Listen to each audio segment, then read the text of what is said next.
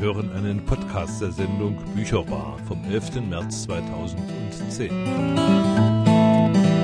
Angst und Neugier im Gepäck, eine etwas andere Forschungsreise um die südliche Welt, so heißt ein Buch, das Renate Müller und Wolf Wagner herausgegeben haben und sie sind beide heute hier Gast im Studio. Herzlich willkommen, ihr beiden. Herzlich willkommen. Wann und wo haben Sie sich eigentlich entschlossen, eine Forschungsreise um die südliche Welt zu machen? Ich denke, das war zumindest beim Wolf schon immer im Gedanken. Diese Forschungsreise oder beziehungsweise das Reisen an sich immer wieder. Ich habe das Reisen eigentlich erst mit Wolf gelernt, weil so weit habe ich mich von zu Hause nie weggetraut. Nun hatten wir die Gelegenheit, durch das Jahr freie Zeit, was er bekommen hat, da konnten wir uns dann sowas überlegen und äh, auch wagen. Warum die südliche Welt, Herr Wagner?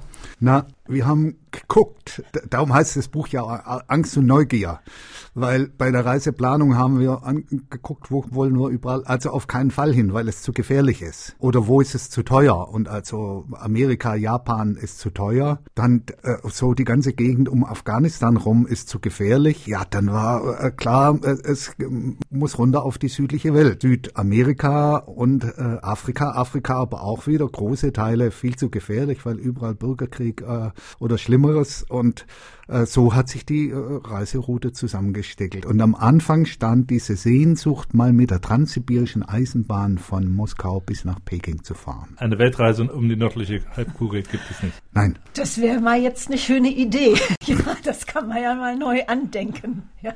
Sie haben jetzt äh, dazu ein Buch geschrieben, ein kleines, fast äh, bescheidenes Büchlein. Fast jedes Kapitel außer 1 und 10 haben Abschnitte mit Splittern drin, in denen es nochmal richtig in die Tiefe geht. Wie haben Sie sich da eingeteilt in diese Gestaltung der Splitter? Hat da jeder mal aus der Tagesform heraus eingeschrieben oder wie muss man sich das vorstellen? Ja, die Splitter sind ja sowas wie Anekdoten oder was uns besonders aufgefallen ist, was wir meinten nicht so richtig passend gewesen ist für den Fließtext. Und da hat jeder der einen besonderen Gedanken hatte, der hat das dann selber formuliert. Also diese Splitter sind jeweils eigen formuliert, während der Fließtext dann gemeinsam formuliert worden ist. Wie haben Sie überhaupt die ganzen Reiseepisoden dokumentiert? Haben Sie jeden Abend geschrieben oder haben Sie im Café schon geschrieben, tagsüber? Also wir haben jeden Tag Tagebuch geschrieben und dann haben wir uns in Internetcafés gesetzt und haben Berichte geschrieben, die wir bereits während der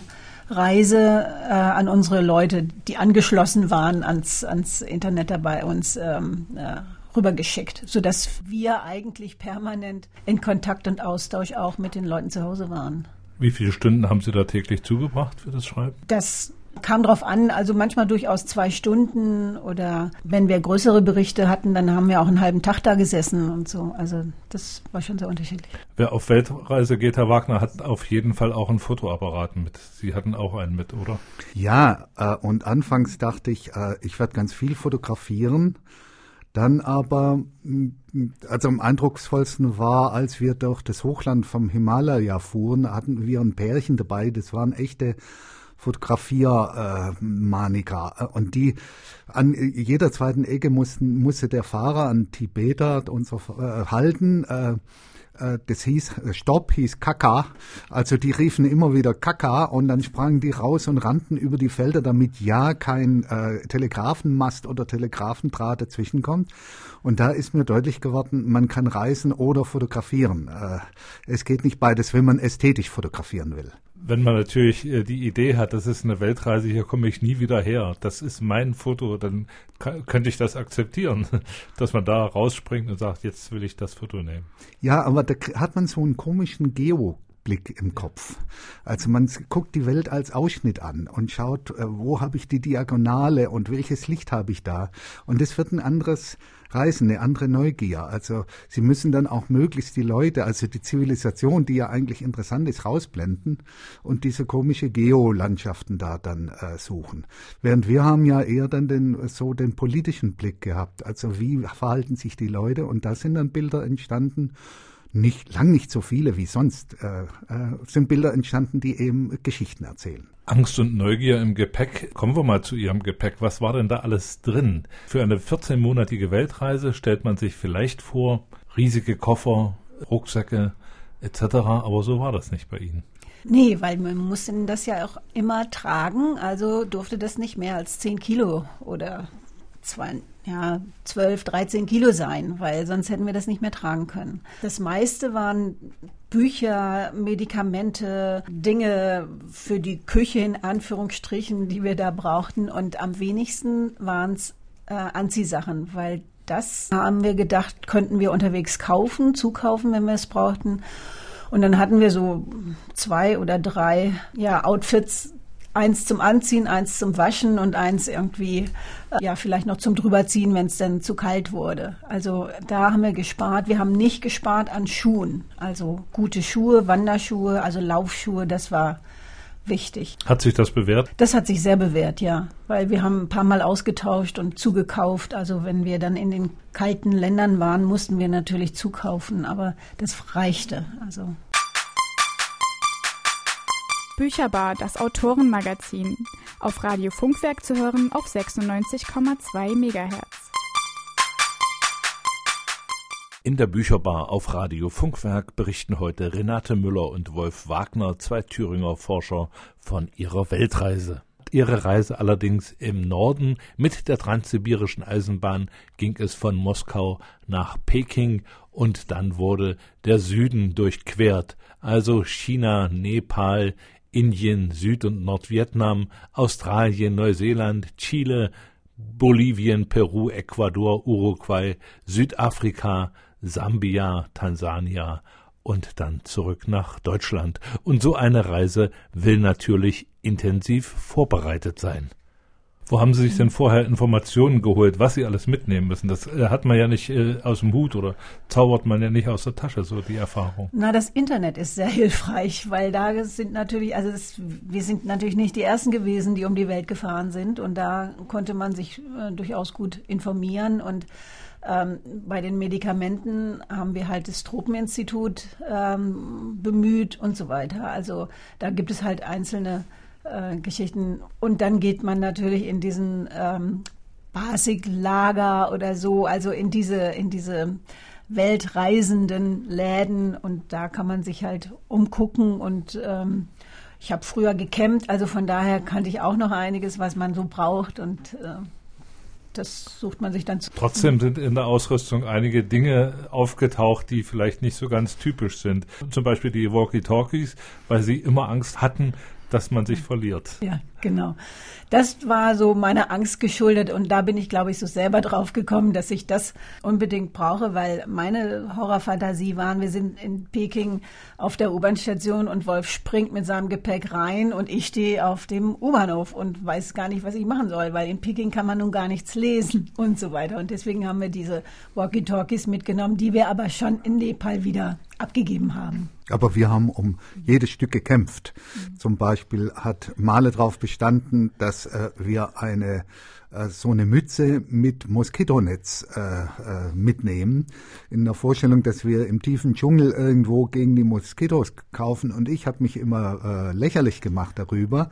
Aber in Australien waren die außerordentlich nützlich, weil in Australien sind unglaublich lästige Fliegen. Nicht Moskitos, sondern ganz normale Fliegen, die klettern einem ins Auge rein, in die Ohrmuscheln, in den Mund, sind nicht abzuschütteln. Und da waren wir, wurden wir stark beneidet von allen Einheimischen darüber, dafür, dass wir eine Mütze mit Moskitonetz hatten. Leider gab es wahrscheinlich auch bei dem Stahlnetz und dem Vorhängeschloss. Also äh, wir sind ja auch schon gemeinsam in Indien gereist und ich war in Indien mal sechs Monate unterwegs und bin da beklaut worden auf eine ganz raffinierte Art. Ich hatte mein Gepäck oben im, äh, in der Gepäckablage des Zugs und das hat jemand so mit von der anderen Seite her so ein bisschen nach vorne geschubst und dann einfach beim Rausgehen gegriffen und weg war er. Daraus hatte ich gelernt, man braucht ein Vorhängeschloss. Also dass die anderen das nicht so weg, äh, schon auf dem Bahnhof in äh, Moskau. Wir hatten ja dann vier Gepäckstücke und da hatten wir so ein, ein Vorhängeschloss, wo man die alle zusammenschließen konnte, äh, so dass niemand im Vorbeigehen schnell einschnappen kann äh, und dann wegrennen und man muss ja dann da bleiben, damit die anderen nicht auch noch verloren gehen. Gast im Studio heute Renate Müller und Wolf Wagner, zwei Weltreisende, die ihre Erfahrungen, ihre Eindrücke in einem Buch niedergeschrieben haben, aber es sind nicht touristisch Reisende oder touristische Reiseeindrücke, sondern sie haben die Welt versucht mit politischen Augen äh, zu sehen. Wie lange haben Sie sich denn auf die Reise vorbereitet, Frau Müller? Ähm, ja, nicht so sehr, dass wir die einzelnen Länder ähm, erkundet haben, also mit Büchern und so, sondern äh, wir haben uns eher so auf den Alltag vorbereitet, also was für Impfungen müssen wir haben und diese Art, also diese medizinischen Vorbereitungen, die haben wir äh, langfristig gemacht natürlich, weil bestimmte Impfungen kann man nicht hintereinander gleich nehmen, sondern man muss da irgendwie Zeiten zwischenlassen. Also ich denke mal ein Jahr vorher mussten wir auch schon anfangen zu sparen, also weil so eine Reise finanziert sich ja auch nicht aus der Portokasse und ja, ungefähr ein Jahr vorher. Und diese einzelnen Länder haben wir dann vor Ort auch mit äh, Literatur erforscht, weil wir wussten ja auch nicht genau, wie wir äh, weitergehen. Wir haben die grobe Richtung gehabt, aber wir wussten nicht genau, welche Länder da. da äh, also noch ein ganz schönes Stück Abenteuer mit eingepackt da. Ja, weil wir haben uns vor Ort für die nächste Etappe sozusagen vorbereitet und auch äh, die Tickets besorgt und so weiter. Sind Ihre Kalkulationen denn alle aufgegangen? Also wenn wir in Urlaub fahren, ja. wir haben immer einen Koffer zu viel mit. Ähm, also zu viel hatten wir nicht mit aber wir hatten auch nicht zu wenig mit. Also das ist relativ gut hingekommen. Weil man kann nicht sozusagen dicke Wintersachen mitnehmen, das geht nicht. Also kauft man die sich vor Ort und die sind inzwischen ja so billig und es waren ja Billigländer, in denen wir die dann brauchten, sodass das also unproblematisch war. Medikamente konnten wir beispielsweise in Südafrika gut kriegen äh, so Malariamittel, die hatten wir nur notfallmäßig dabei, äh, weil auch da kann man nicht äh, für alle Unbilderwelt sozusagen vor, vorsorgen. Aber wir haben auch dazugelernt, zum Beispiel hatten wir so spezielle Funktionshemden, die unheimlich schnell äh, trocknen sollten, aber da stank man dermaßen drin, weil der Schweiß so schnell rausgeführt wird. Oder wir hatten Hosen, wo man das Hosenbein per Reißverschluss abmachen kann, aber in den meisten der Ländern der Welt darf man insbesondere als Frau nicht in kurzen Hosen rumlaufen. Also so, dass diese abmachbaren Hosenbeine eigentlich ziemlich blöd waren, die sind schwer und äh, ja, so hat man dazugelernt. Also eine ganze Menge an Erfahrung. Drei Lustbücher durfte jeder mitnehmen. Sind die auch gelesen worden? Ja, natürlich, weil wir hatten ja auf der Transip auch, ähm, da sind wir ja mit eingestiegen, auch viel Zeit sozusagen zum, zum, ja, zum Nachdenken, zum Lesen, zum Gucken und so. Und ähm, klar, und die konnten wir dann ja auch immer tauschen. Unterwegs gibt es ja überall diese kleinen Buchhandlungen, wo Leute wie wir die gelesenen Bücher abgeben und austauschen gegen neue Bücher. Also der, der Buchhändler verdient ein, ein, klein wenig dabei, aber so kommt man immer an die äh, Reiselektüre der anderen ran und da trifft man auf sehr witzige Bücher, spannende Bücher. Bücherbar, das Autorenmagazin. Auf Radio Funkwerk zu hören auf 96,2 Megahertz. Aus Ihrem Buch Angst und Neugier im Gepäck liest jetzt Frau Müller Alltag auf Reisen. Mit dem Ankommen in einem neuen Land, einer neuen Stadt, beginnt zuerst einmal die Suche nach einem passenden Hotel und einer entsprechenden Transportmöglichkeit dahin. Je nachdem, wie und wo man ankommt, Zug, Bus, Bahnhof, Flughafen, tagsüber oder nachts, es ist jedes Mal mit Stress verbunden. Die fast überall vorhandenen Schlepper, die einem billig Unterkünfte vermitteln wollen, die Gepäckträger, Taxifahrer, sonstige Dienstleister, die einen umdrängen, müssen entweder ausgewählt oder abgewehrt werden. Letzteres machen wir in der Regel, weil wir einige Zeit zur Orientierung brauchen. Auf dem Weg zum neuen Ziel haben wir mit Hilfe des Lonely Planet bereits ein Hotel ausgesucht und uns mit den Transportmöglichkeiten und auch Preisen vertraut gemacht. Denn auch diese Informationen findet man in dem Universalreiseführer. Aber das eine ist geschrieben, das andere wird live erlebt. Lautes Geschrei, Gedränge, Zerren an Gepäckstücken, persönliche Distanzgrenzen werden überschritten und dieses nach einer langen Reise mit wenig oder keinem Schlaf. Inzwischen brüllen wir beide, gefragt oder nicht, No, no. Irgendwann finden wir einen Taxifahrer, der uns zu unserem gewünschten Hotel bringt. Das ist nicht selbstredend, denn die Fahrer sind mit Kommission an von ihnen vermittelten Unterkünften beteiligt, so dass es durchaus passieren kann, dass sie versuchen, uns zu ihrem Hotel zu fahren und behaupten, das von uns gewünschte Hotel sei geschlossen oder abgebrannt. Im Auto herrscht eine von Misstrauen geprägte Grundstimmung. Im Reiseführer sind zumeist auch Stadtpläne, und da Wolf Gott sei Dank Karten lesen kann, verfolgt er die Fahrt auf dem Plan, um dem Taxifahrer zu zeigen, dass er uns nicht betrügen kann. So hoffen wir jedenfalls.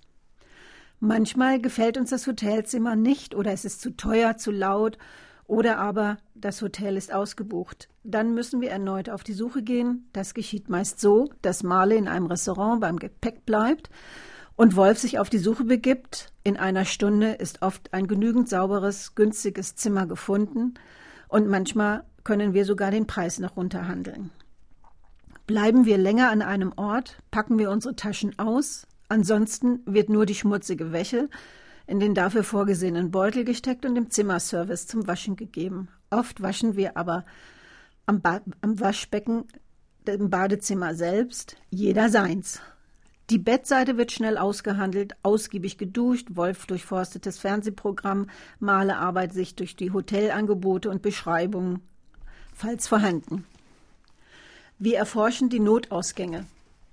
Ein Kollege hatte uns erzählt, dass er in Kalifornien in einen Hotelbrand beinahe umgekommen sei und deshalb immer zuerst die Notausgänge erkundet. Das hat uns überzeugt. Das Badezimmer wird eingerichtet. Durch die heutzutage aufhängbaren Necessaires geht es ganz schnell. Ein Haken, ein Griff, alles hängt gut geordnet und sichtbar meist an den Handtuchhaltern oder an den wieder abnehmbaren Haken, die wir in unendlicher Weisheit und Angst vor verdreckten Badezimmern mitgenommen hatten. Wasser, frisches zum Zähneputzen fehlt noch.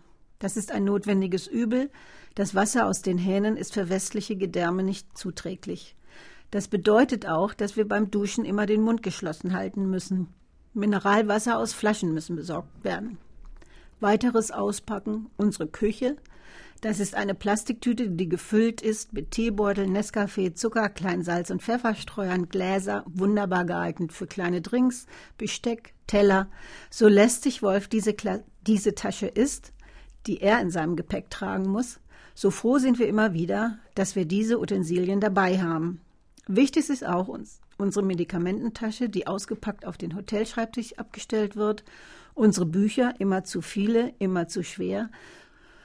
Auch wenn wir regelmäßig gelesene verkaufen oder tauschen, stellen wir ebenso auf den Schreibtisch. Aus dieser schnell geschaffenen Heimat können wir uns jetzt auf die Welt drumherum einlassen. Nach einem Tag Erkundung sagen wir oft, lass uns nach Hause gehen und meinen unser Hotel. Sich im Hotel eine Heimat schaffen, ist für Sie so eine Strategie auch geworden, ja? Ja, weil das ist sicherheitsschaffend und angstmindernd.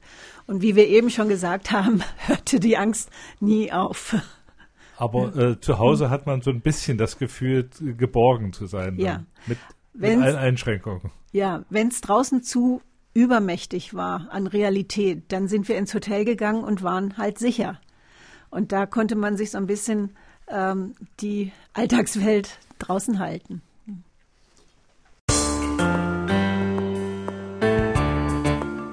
Bücherbar, das Autorenmagazin. Immer am zweiten Donnerstag im Monat ab 18 Uhr.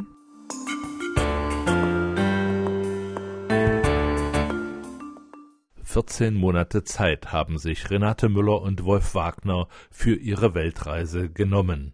Sie wollten die Welt aber nicht als Touristen sehen, sondern hauptsächlich unter politischen Aspekten. Diese unterschiedlichen Sichtweisen erläutert nun Wolf Wagner mit einem Auszug aus dem Buch. Ein junges, sportliches Paar aus der Schweiz, erfahrene Traveler auf allen Kontinenten, erzählte mit glänzenden Augen, wie sie in Nepal um das Annapurna-Massiv durch das tiefste Tal der Welt und nach der Überquerung eines 5000er Passes durch ein besonders idyllisches und unberührtes Tal zurück zum See von Pokhara gewandert waren. Sie bezeichneten diese Erfahrung als Höhepunkt aller ihrer Reisen. Dann berichteten sie voller Empörung, dass in dieser Gegend nun eine Straße gebaut und damit alles kaputt gemacht würde. Wolf hatte die gleiche Wanderung 1983 unternommen und ebenso die Exotik und Abgelegenheit der Landschaften und Dörfer genossen. Damals war seine Bewunderung durch ein einschneidendes Erlebnis erschüttert worden. Auf dem unwegsamen Pfad mit Tausenden von Stufen kam ihm ein Trupp mit Krankenträgern entgegen. Schwerkranke Menschen, verschmerzt, stöhnend und zum Teil bewusstlos, waren auf Sitzgestelle geschnallt, die von den Trägern mit Stirngurten über die Berge geschleppt wurden. Damals war ihm klar geworden, dass er längst tot wäre, wenn er in einem dieser wunderschönen Dörfer geboren worden wäre, da er seinen Blinddarmdurchbruch mit zwölf Jahren niemals hätte überleben können. Dennoch hätte auch er 1983 den Bau der damals bereits geplanten Straße in das abgelegene Gebiet, Gebiet als ökologischen und kulturellen Skandal bezeichnet. Das war der Unterschied zwischen dem touristischen und dem politischen Blick. Als Tourist war man auf Exotik aus, auf das nicht alltägliche Erlebnis, die abgelegene, schwer erreichbare Landschaft, die ungewöhnliche, möglichst von der Zivilisation unberührte Kultur. Für den touristischen Blick ist der Kulturzoo optimal. Der politische Blick betrachtete die Situation unter dem Gesichtspunkt, was sie für die Menschen bedeutet, die dort geboren sind und dort dauerhaft leben müssen. Und zwar nicht nur unter den lokal privilegierten Umständen. Kulturelle Identität und die Übereinstimmung mit den religiösen oder vorherrschenden philosophischen Vorstellungen von einem richtigen und guten Leben sind dabei schon von zentraler Bedeutung. Aber die materiellen Lebensumstände, die Bildungsmöglichkeiten, die Gesundheitsvorsorgung, die Gesundheitsversorgung, das Ausmaß an Selbstbestimmung und körperlicher Unversehrtheit sind ebenso wichtig. Eine Straße als Verbindung zur Gesundheitsversorgung und Informations- und Bildungsmöglichkeiten abzulehnen, weil dadurch die kulturelle Einmaligkeit gefährdet würde, konnte sich der touristische Blick erlauben, nicht aber ein der menschlichen Entwicklung verpflichteter politischer Blick. Das war der Unterschied zwischen unserer jetzigen Reise und allen Reisen zuvor. Wolfs Hunger nach von westlicher Zivilisation möglichst unberührter Exotik, der uns letztlich die Motivation geliefert hatte, unbedingt nach Tibet und über den Himalaya zu fahren, war durch unsere Erfahrungen in China und insbesondere in Tibet grundlegend in Frage gestellt. Nun sahen wir den Skandal darin, dass die Straße ins Annapurna-Gebiet erst jetzt gebaut wurde, vermutlich nur um die dortigen Dorfbewohner den Aufständischen abspenstig zu machen. Dieser unendlich verzögerte Bau, der dortigen Straße schien uns mehr und mehr bezeichnend für das, was wir in Nepal erlebten. Der selbstgefällige, gegen das Leiden der Menschen gleichgültige Stillstand war allgegenwärtig.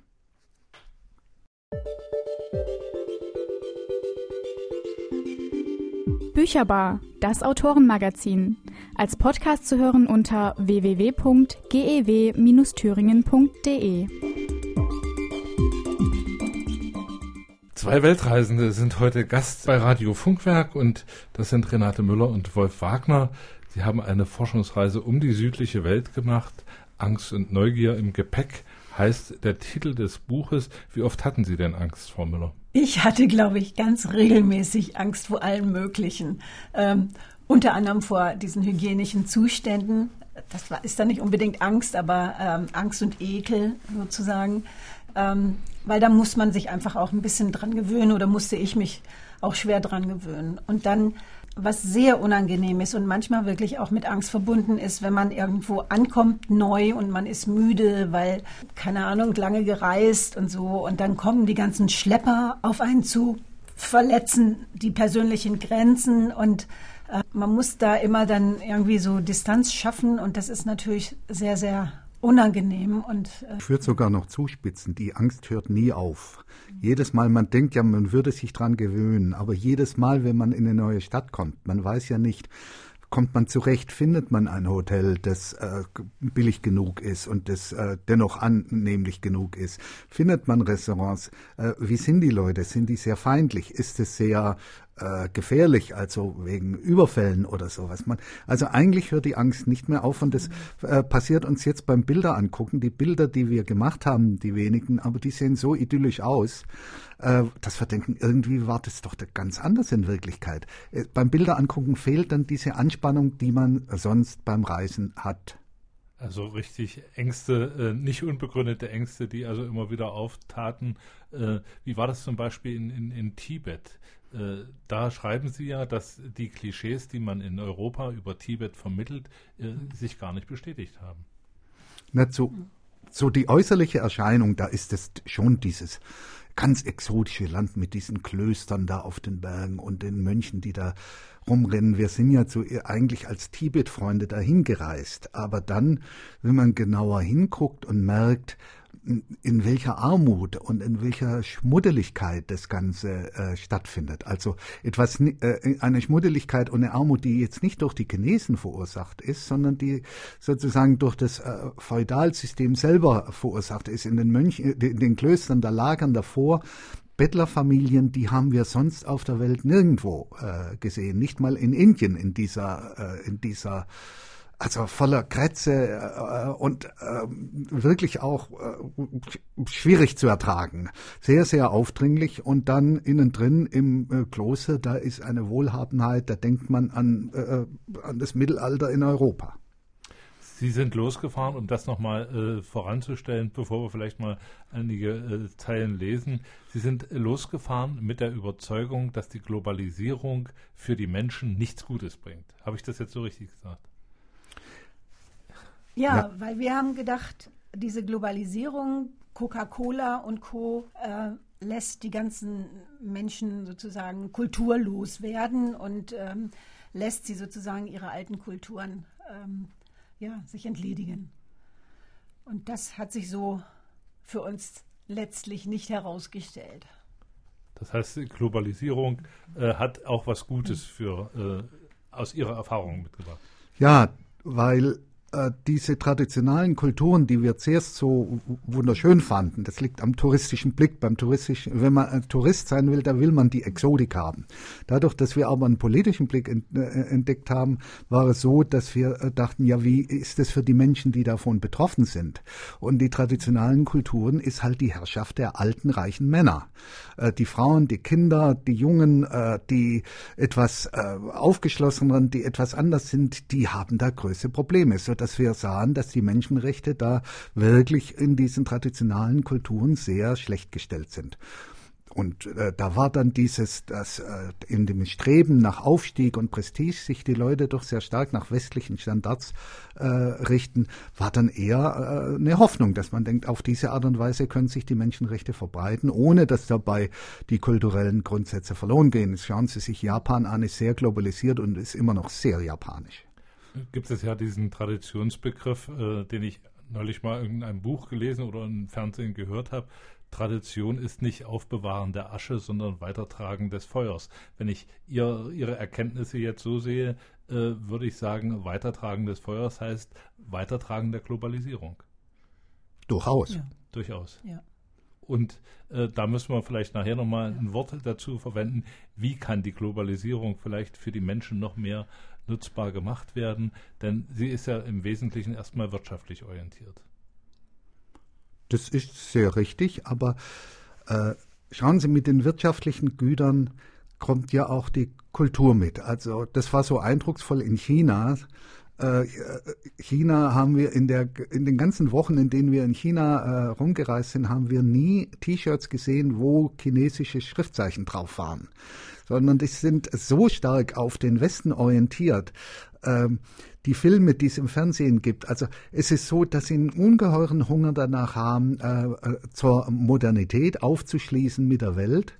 Und das äh, sorgt dafür, dass äh, also die Globalisierung ist nichts, äh, was von außen aufgezwungen wird, sondern die entsteht aus dem Hunger der Menschen selber, an der Welt teilzuhaben und nicht in chinesischen Verhältnissen stecken zu bleiben, wie in der Kulturrevolution.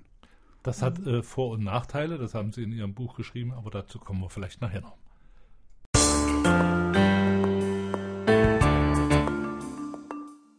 Bücherbar, das Autorenmagazin. Auf Radio Funkwerk zu hören auf 96,2 MHz. Wenn jemand eine Reise tut, dann kann er was erzählen. Und Renate Müller und Wolf Wagner haben eine ganze Menge zu erzählen.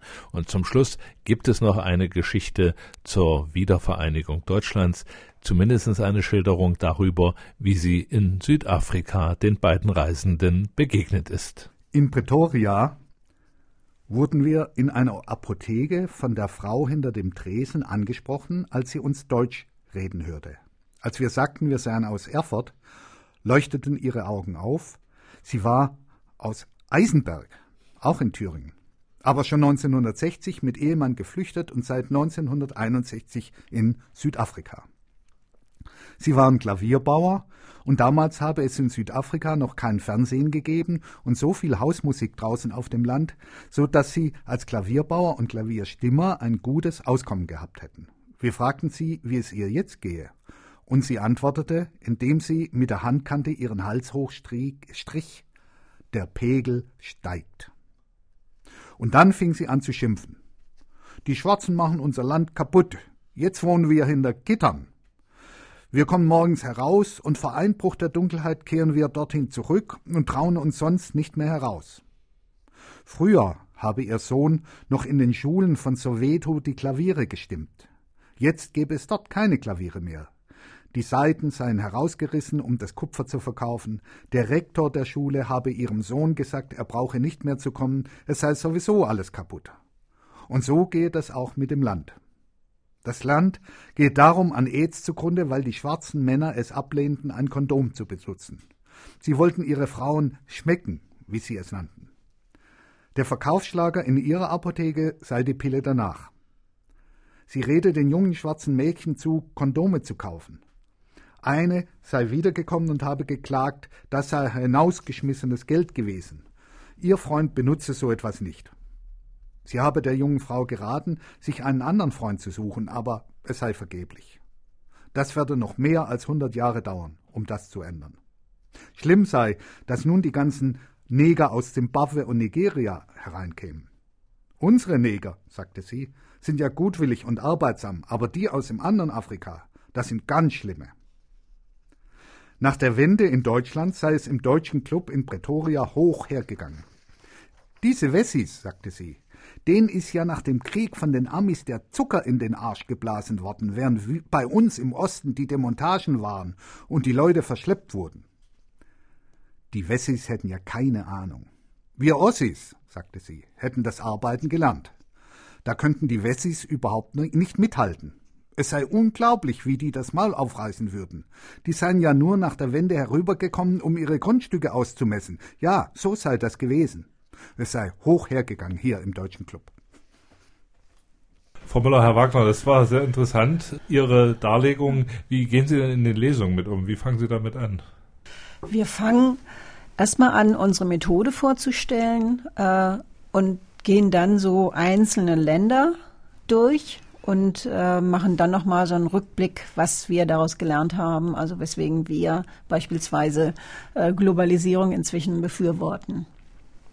Das ist, äh, damit stoßen Sie natürlich bei vielen äh, auf geschlossene Türen und das ist sicherlich, äh, da gibt es Diskussionen, Herr Wagner.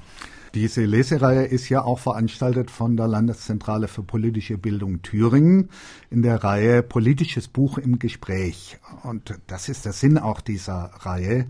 Äh, da ist die Landeszentrale ganz vorbildlich, dass sie immer wieder äh, Werke bringt, die eben ein in seinem gewohnten Denken in Frage stellen. Und das ist die Funktion dann auch jetzt dieser äh, Lesung. Äh, das gewohnte Dinge in, äh, Denken in Frage zu stellen. Ich denke, dass vieles von dem gewohnten Denken ist stark durch diesen touristischen Blick ge geprägt, dass man eben doch sich diese Kulturzoos bewahren will, wo alles noch so ist, wie es irgendwann mal vielleicht bei uns war und das dann auch noch toll findet. Und da gehört eben dann der politische Blick mit drauf zu äh, zeigen, dass die wirtschaftliche Globalisierung, die viele Ungerechtigkeiten und Probleme mit sich bringt, aber doch äh, dann auch letztlich den Erfolg hat, dass sie in den Ländern, wo sie stattfindet, äh, die, das menschliche Entwicklungsniveau deutlich steigert. Das zeigt dieser Human Development Index, der von der UNO jährlich rausgegeben wird. Das sind die Länder, die an der Globalisierung äh, hauptsächlich teilnehmen, also etwa China. Da hat sich insgesamt die Ar Armut über äh, mehr als halbiert in den letzten äh, 20 Jahren. Da ist der ist das Bildungsniveau insgesamt ist regelrecht explodiert, äh, während in den Ländern, äh, die an der Globalisierung kaum teilnehmen, etwa südliches Afrika, äh, stagniert ist oder sogar schlimmer geworden ist. Das war ein interessantes Schluss, Schlusswort. Äh, mit Blick auf die Globalisierung, auch für mich äh, mal diesen Prozess ganz anders zu beleuchten, obwohl mir das Buch da schon einige Hinweise gegeben hat. Vielen Dank, dass Sie da waren. Ich drücke Ihnen die Daumen für die Lesung und alles Gute für Sie beide. Vielen Dank. Sie hörten einen Podcast der Sendung Bücherbar vom 11. März 2010, zusammengestellt von Richard Schäfer vom Radioteam der Gewerkschaft Erziehung und Wissenschaft bei Radio Funkwerk.